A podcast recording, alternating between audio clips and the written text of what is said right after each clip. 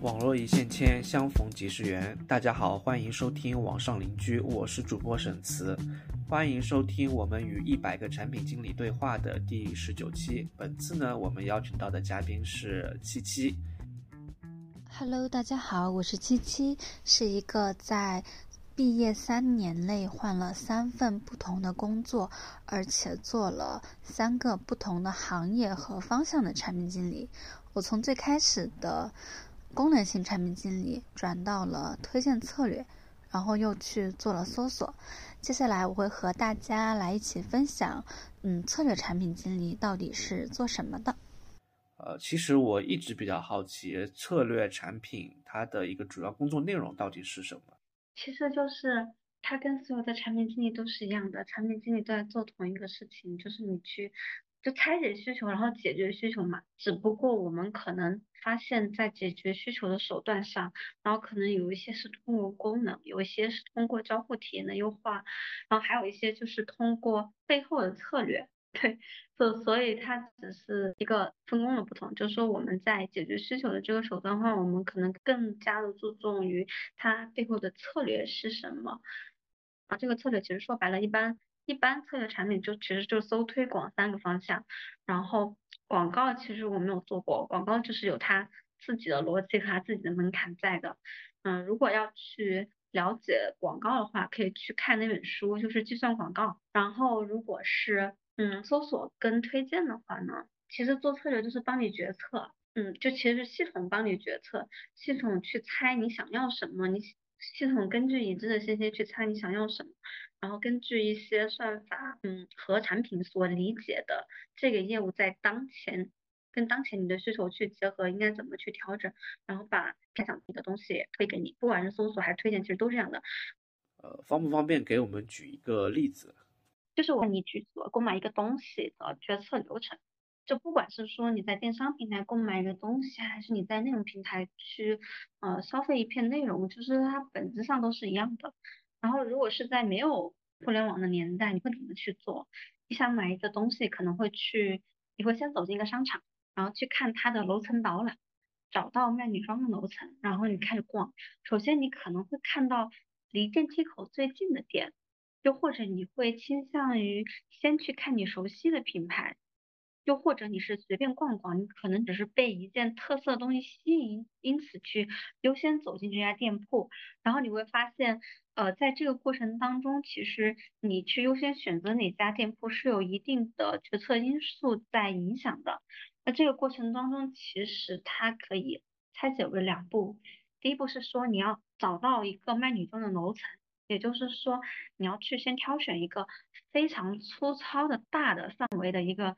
呃，挑选集合，第二个事情是排序，对，就是说你先逛哪家店，后逛哪家店，这个是本质上是排序。那影响排序的因子，嗯，可以去看作为，比如说你对品牌的熟悉度，然后它橱柜展示对你的吸引力，又或者这家店铺离电梯的距离等等。那么其实这些排序的话，它都影响了我们的挑选顺序。那策略做的事情其实就两个，第一个是召回，就是说我去，呃。挑一些最大概的很粗范围，第二个叫排序，排序就是指我可能产品经理去定义一些影响因子，然后用算法把它训练为模型，呃，最后通过出牌和金牌或者重牌等等不同的方式，把平台认为最好的结果依次排给你。所以策略其实做就这两件事情，召回加排序。啊，据我了解这一块，其实在使用场景上是有一些区分的，像有搜索也有推荐。那这两者之间有什么样的一个区别？对，搜索和推荐其实是一样的。嗯，你搜索跟推荐的区别是在于说，嗯，搜索的话，可能我们在排序的时候会更加从你的需求出发，去考虑你这个 query 的意图和你想找的东西，然后根据 query 的相关性去给你做排序。而推荐的话，可能更多的是基于行为，又或者我们能启动的一些呃东西去给你开。哎，你到底喜欢什么？你刚刚说那个排序有粗排、金牌和重排，这这这三个到底有什么区别？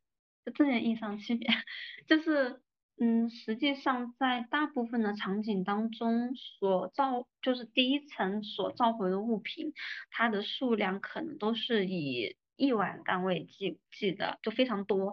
那么不太可能说我有一个模型，我去计算一个公式，我就可以把所有的东西都弄好，不是的，而是我一般会通会分为好几层筛子，我先用比较大的筛子去筛，然后再换更细目数的筛子去筛，最后留下来的那些就是最精的。那么粗牌，呃精排，又或者金牌后重牌，就是这样的一个不断的去更换筛子的过程。嗯所以你每天干的就是看数据，然后调整影响因子，是吗？不是，就是你是要看不同的公司不一样。一般来讲，如果是算法比较成熟的公司，你说像字节这种的话，其实产品经理几乎不太可能去参加到这个排序过程当中。产品经理做的更多的是说，是他把东西成熟了去排了之后，你根据一些非常特殊的业务需求，然后对于某些结果做一些特定的展示逻辑。这是第一个产品经理做的工作。第二是说，那这些东西如果算法已经排的非常好了，根本也不需要你有额外的业务逻辑去对它进行调整了。那么你要做的就是优化交互和展现形式，让用户可以以更高的效率去获取到这些信息。这是在一些业务更成熟的公司里面产品做的事情。那么在一些算法不是那么成熟的公司里，产品做的事情就是说我可能会去定义它呃重排或者它精排的。规则以及这些排序当中使用的模型，模型里面所影响的特征，特征的定义就可能会细到这个维度。对，就是这个是看公司的。去举一个例子，我首先说第一种啊，像字节这种公司，就是它算法很成熟的公司，产品做什么？我刚讲过两种嘛。第一个是说我们需要做对呃特型的结果去做一些干预，比如说嗯在疫情的时候嘛。嗯，每天用户都会对于确诊的数据非常关注，但是你如果只靠算法算出来的话，呃，会有一些会有各种各样的自媒体发的新闻，就是即便我可能，呃，嗯嗯，那个算法不太能兼不太能同时兼顾时效性啊、权威性等等这方面，那么就会造成一个信息的谣传，又或者是信息的冗余。那这个时候，其实我们会有一些产品。比如说一张特型的卡片，然后把疫情的数据以结构化的形式用规则展示在排序结果的第一位，这个就是基于业务需求我们所做的一些特定规则的调整。对，这是我说第一方面。第二方面，我我提到了，当排的很好之后，你要去嗯前端交互做优化，给用户展示东西。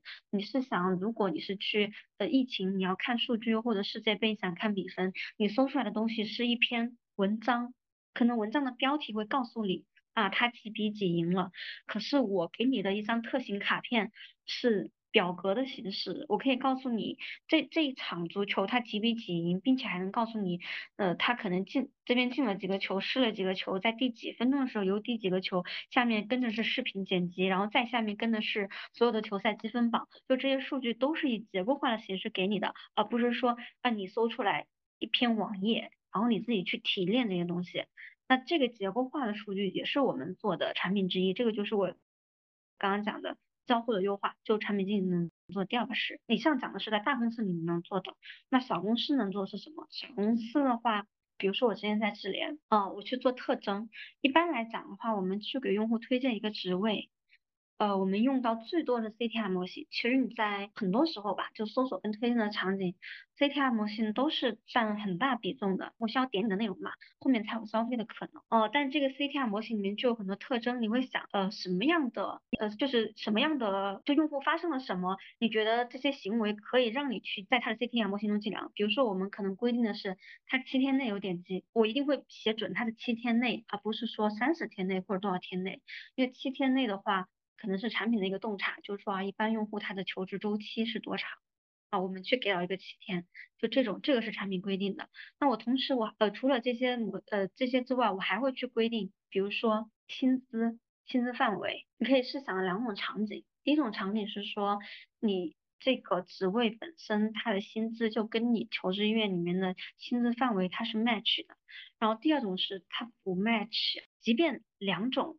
如果说这两种职位用户的点击七天内点击数据都是一模一样的，但我还是优先会把那个跟你薪资范围更 match 的数据给往上排，因为它更加符合你的意愿嘛。那这个薪资，这个薪资的这个限制，它就是一个特征，就是会去定义这样的特征，就是我们去会做的更细，我们对模型的干预会更深。不同的公司它大概是做什么的嘛？要么就是你做偏偏业务逻辑跟交互优化，要么你就是做偏那个策略调整，这两种。但有的公司就是可能都做嘛，反正就是原则上就是算法越成熟，然后产产品能够干预模型或或者干预排序的东西就越少。我讲一个简单的吧。当时在去哪的时候，因为我当时是在机票事业部嘛，然后机票事业部他就是为了卖机票，对，着说了一句废话。但是有两种情况我们很难卖机票或者卖不了机票，第一是这个地方没有机场，比如说苏州就没有机场，然后第二就是说这个直飞的航线太贵，大家买不起。那这两种情况下，机票是不太好卖的。所以我们当时有个项目叫智慧交通，就是说我希望如果我不去限制你的出行方式，也会为你规划一个比较好的出行路径，并且最终希望你在我们平台购票。因此我。们在这种场景下定义了四种不同的解决方案。那么第一种是，我给你推荐，你可以换一个日期，当然这个日期是离自己你开始选定的日期比较近，可能就是前后不会超过五天吧。对，换一个日期你会买更便宜的票。第一，第二是说飞机加铁路，第三是说飞机加自驾开车。嗯，第四就是飞机加飞机，这四种场景，然后去给你拼接不同的路线。那我们在拼接路线的时候，会考虑几个影响因。这个时候你可以想一下，你要是做这个，你会考虑什么样的影响因子？嗯，你你在问我吗？在答题了。我想一下，我想一下啊，第一个是钱吧，就是对我我到底我的预算有多少？是是是，对，就是它一定不可以比机票机票直飞的价格更高，这样我们就没有必要推这个路线了。第二个话是时间了，我到底需不需要花很久的时间？对，这个时间是含中转时间的对啊总时长。然后中转的话，它方不方便，或者说它们之间的距离？嗯，对，是的，就是它的间隔，就是它两段的那个间隔时间，中中转时间。对，还有还有那个吧，我可能会考虑。第一个时间我们讲的是总时长。嗯，我刚刚可能还想那个，就比如比方说我要火车转自驾，那我到了火车站之后，到我到达自驾两者之间，我花费的精力吧，或者这么这么说，可能时间也不太。恰当说到底折不折腾？精力不是一个可以写在程序里衡量的东西。对对，会不会考虑说，比如说我从我的机场到我的火车站，这这个距离会纳入到考虑？这个不会，这个不会。但这个距离一般不太会影响，影响不是那么大吧？嗯，我当时我们当时有考虑过，但是不是那么大。还有一个叫就是绕路系数。就是绕路系数，它会和时间以及价格有关，因为你严格来讲的话，所有交通形式它的时间跟价格都是正相关的，嗯，所以绕路系数跟它这个影响因子也是有关的，但是我们依然会把它考虑进去。所以你们的绕路系数其实是按公里数来算是吧？绕路系数我们是按公里数算的，就是 A 城市到就价格，然后中转时长、绕路系数，大概这些。这是最重要的，嗯，那你会发现这几个影响因子当中，有的是互相影响的，有的是没有什么影响的。就比如说，可能，呃，就是那个中转的时间相对来讲是一个比较独立的概念，但其他的就是时间跟价格还有绕路系数，它都是互相影响的。一般来讲，时间越长，价格就越贵啊。然后时间越长，嗯，那个绕路系数一般来讲就会越高一些。那那产品经理，我们当时做的是什么？就是先我们先系统。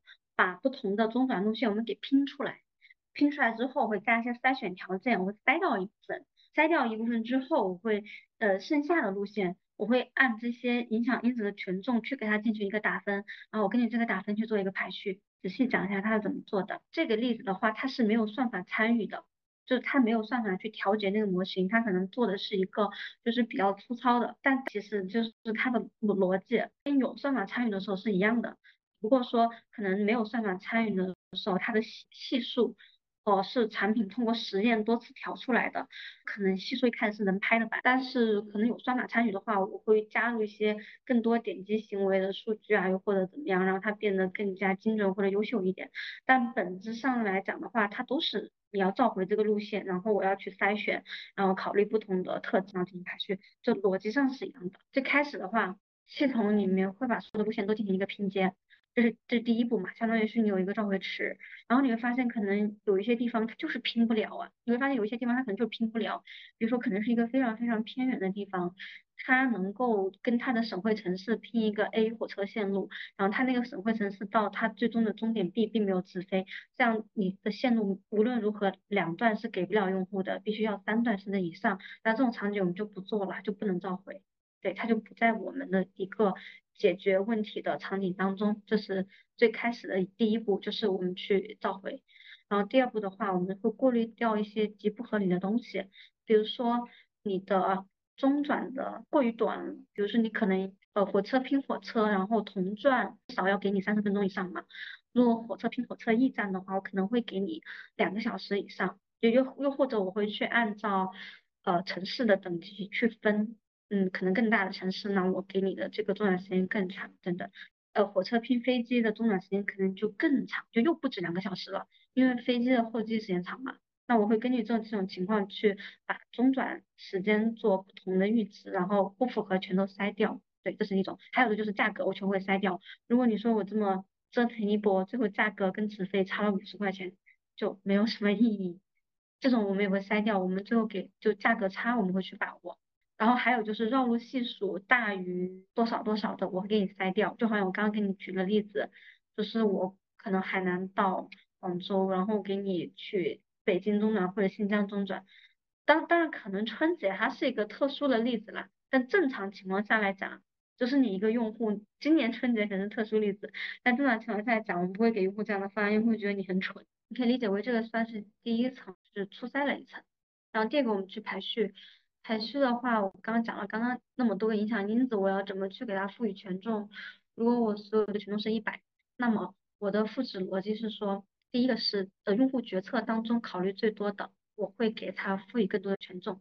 第二是在用户的决策当中与其他的影响因子更独立的，我会给他更高的权重。而他如果受其他影响因子影响的更多，我会给他的权重更低。比如说刚刚讲的绕路系数，它其实受时间价格影响，那么这个因子我不可能去给它很高权重。然后这是一个做决策的逻辑。然后，然后第三步，第三步是说你有了一个决策基础逻辑之后，你要去进行不断的 A/B test，去看哦到底你怎么去调这个系数，它会更有用。就哪怕是有一个算法在帮你去做这个 CTR 模型，哪个用户点的多等等，它也是要去上 A/B test。就是对于策略产品来讲，几乎我去做每一个特征的变更或者每一个排序策略的调整，我一定都会去上 A/B test，对，然后去看我的嗯指标是否就是符合预期，嗯，大概是这样的过程。然后指标又或者说评估体系是做策略产品特别重要的一环。评估体系的话，我们可以分为主观评估跟客观评估。呃，刚刚讲的 A/B test 其实是一种客观评，就是数据是说不了谎的。但除此之外，有时候我们也会引入主观评估，然后理由是两种。然后第一个原因是说。你的影响量级很小，呃，即便我去对用户群，嗯，或者你的实验范围做了一些圈定，但是你自己心里知道，你这个功能对用户来讲很难让它在某些指标上显著，就有时候会有这种影响面，就得去做主观评估。我举个例子，比如说搜索的场景，我们去做影视的搜索，影视的搜索是吧？然后我可能引入了一家比较小的影视的合作商，比如说啊买对对，它就只有那个港剧嘛，它很少，它在整个搜索比例里面占的非常少。然后我可能实验开好多天，我的结果都是不显著的。但是我要确定的是，我引入这个合作方，它不会让结果变差。嗯，所以我可能会去做主观评估。主观评估就是我们去做两种，第一种主观评估叫 DCG 评估，就是把 before 跟 after。做评估哪种好？以前的好，现在好像是差不多。第二种就是 SDS，就 side by side 评估。side by side 评估的话，也有两种评估方式，一种也是以前和现在评估，然后第二种就是我跟我的竞品进行评估，都是以前跟现在评估。那它的区别是什么？呃，第一种呢，区别是说它会把每一条搜索结果单个单个的改分。比如说，他会把它分成 I C B C D 三个等级，然后我去对这个结果进行打分。那第二种就是说，我不去做这种打分，我直接去做那个比较。我说 side by side 其实就是做比较，就我只看左边好还是右边好，就是我选左还是选右。然后选的时候你可以盲评，或者就是明明眼评，然后你也可以，你甚至可以双盲评，就是你一个人评完，你再给另外一个人双盲评。这个具体怎么评，就是到时候你就是看业务了。就是根据不同业务场景，然后去选不同评估方式，这个主观评估。然后客观评估就我刚刚讲的那个 A/B test，这个大家都比较熟，我就不多说了。就是你们一般会，比如说火车跟飞机之间，你们会放多长时间啊？就是会有一个下限，就至少他们俩之间会间隔多久？我忘记了，就是因为当时它没有算法在，所以这个东西是产品拍的。然后产品拍的的话，嗯，就可能不是很准了。但是如果是说，如果是算法在的话，如果说算法在的话，就不会拍。然后也不是说算法给我算一个数，而是而是就是。啊，不对，嗯，如果如果是有算法在的话，算法直接就是通过通过模型去排了，它不会去卡一个阈值啊。比如说，万万一我调是两个半小时，那有的城市，你说上海虹桥、上海虹桥高铁、上海虹桥机场排两个半小时，我是不是有病？就没明明没有那么久啊，对不对？但换了一个站，深圳宝安跟深圳北，我靠，两个半小时都来不及。如果没有算法参与的时候，产品就只能拍，就拍就很容易犯错。然后如果有算法的话，算法又不傻，对不对？就用户也不傻，算法会根据用户的数据啊，就明显你会发现哦，你要是上海这种路线，它它这个阈值，它就不是固定的一个阈值，不是产品拍的两个半小时或两个小时或三个小时，不是。啊，我我大我大概你会发现用户就没有用户会点，对，所以就是说做策略还是要有算法，它差就差在这里了。就我刚跟你讲的是说产品逻辑是一样的，可是有算法和没有算法参与，它的效果肯定是差很远的。因为我想到说，上海虹桥跟浦东机场其实还蛮差蛮远。对啊，对啊，对啊，所以这个东西就是产品，你你没有，我们当当时做很粗糙嘛，所以就是产品拍为主。哦，但是你会发现，如果算法去介入的话，你不需要产品拍这个值，对，你的 CTR 数据会告诉算法。如果要进入这个行业，会需要准备什么东西？比如说哪些领域的知识啊？